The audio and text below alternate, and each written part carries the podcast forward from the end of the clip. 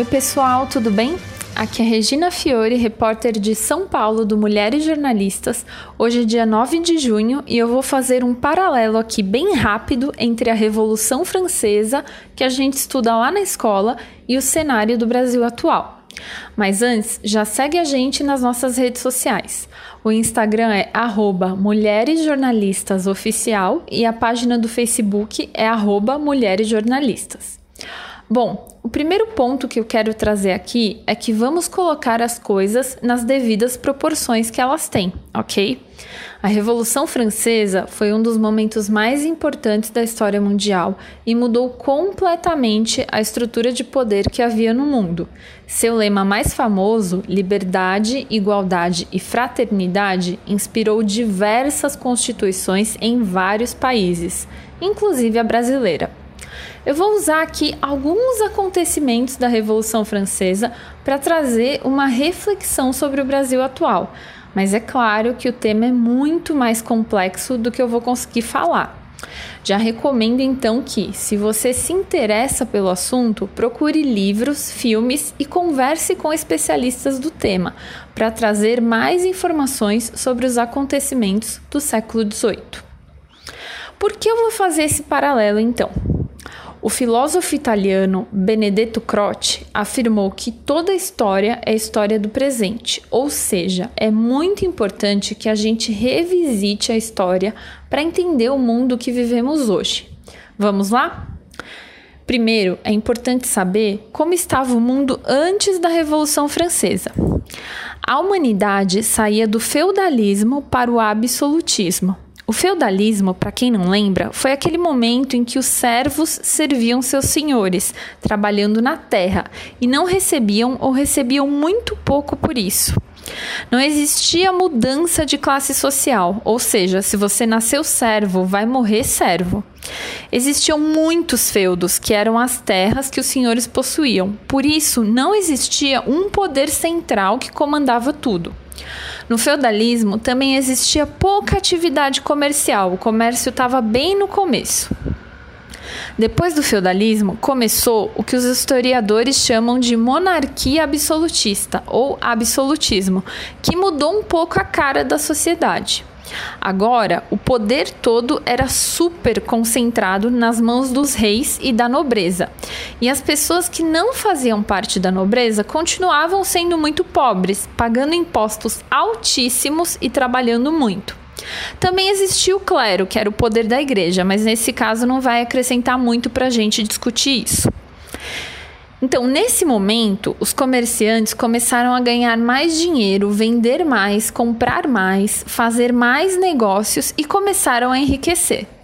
Daí surge uma camada intermediária, se você perceber. Então tem a nobreza riquíssima e cheia de privilégios, os comerciantes que ficaram ricos, mas ainda não tinham os mesmos privilégios da nobreza, também pagavam muitos impostos, e o povo, que continuava pagando impostos altíssimos, estava cada vez mais miserável.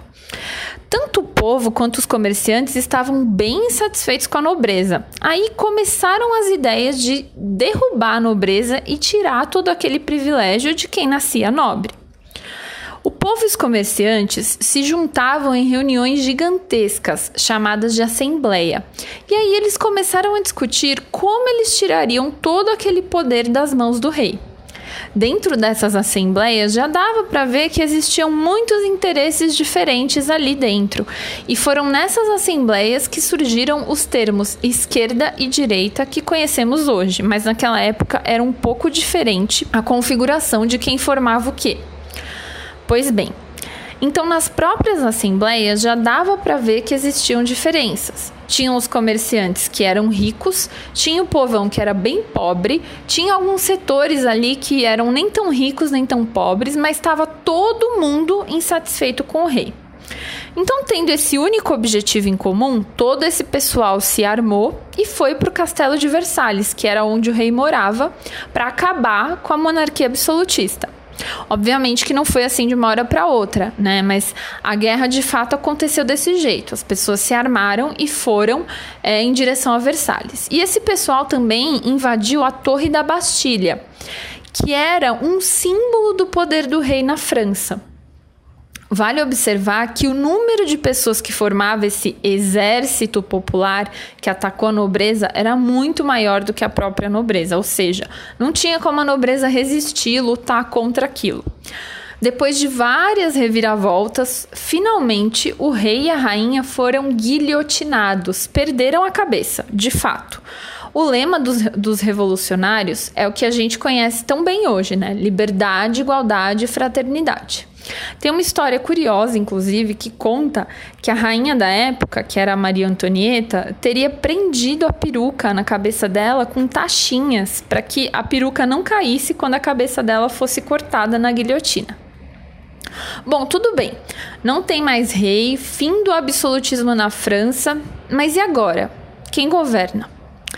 Por dois anos, a França ficou meio em clima de guerra, em que muitos nobres foram para a guilhotina, muitas pessoas morreram, para realmente acabar com aquela classe social que era até então intocável, né? A nobreza.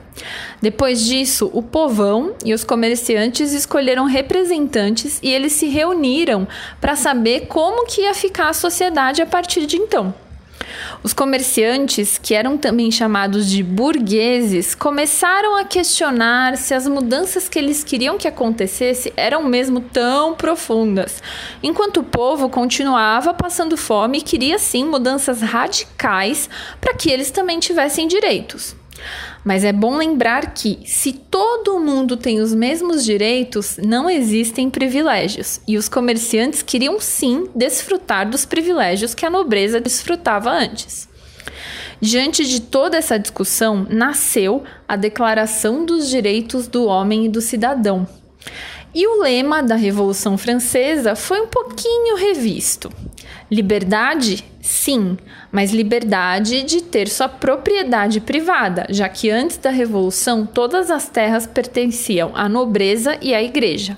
Igualdade? Sim, mas igualdade jurídica apenas, ninguém falou de distribuição de riqueza. E fraternidade? Sim, mas fraternidade entre os nossos, ou seja, os comerciantes ricos eram fraternos com os próprios comerciantes. A partir daí, então, os comerciantes ou burgueses começaram a se organizar para que eles chegassem ao poder, sem que o povo, que sofria muito mais na época em que o rei tinha poderes absolutos, participasse de todo esse processo. No meio disso tudo, despontou um nome bem conhecido por todo mundo: Napoleão Bonaparte. Depois de muitas batalhas fora ali do seu país, Napoleão retornou à França, deu um golpe de Estado e assumiu o poder ao lado dos burgueses. Ou seja, o poder absoluto do rei acabou, mas quem assumiu o controle do país foi Napoleão, apoiado pelos comerciantes ricos, os burgueses que estava sim do lado do restante da população no início da revolução, mas só enquanto precisava daquela população para derrubar o rei. A união dos burgueses com a população para derrubar o poder absoluto do rei resultou na garantia de privilégios para os burgueses apenas, enquanto o povo continuou pobre e em condições bem difíceis. Claro que a Revolução Francesa teve diversos desdobramentos, mas já dá para a gente ver alguma semelhança com os momentos que tem despontado aí nos últimos tempos, né? Será que lá, no fim do século XVIII, os burgueses gritavam também para a população somos 70%? Fica aí mais uma reflexão sobre as articulações dos grupos políticos, destacando mais uma vez que esse paralelo que eu tracei foi só para ilustrar algumas reflexões, que a Revolução Francesa teve muitas outras etapas importantes que vale a pena estudar. E você, o que achou dessa comparação? Conta pra gente nas nossas redes sociais. Aqui é Regina Fiore, repórter do coletivo Mulheres Jornalistas. Obrigada por sua audiência e acompanhe nossas redes sociais para os próximos podcasts e outros conteúdos.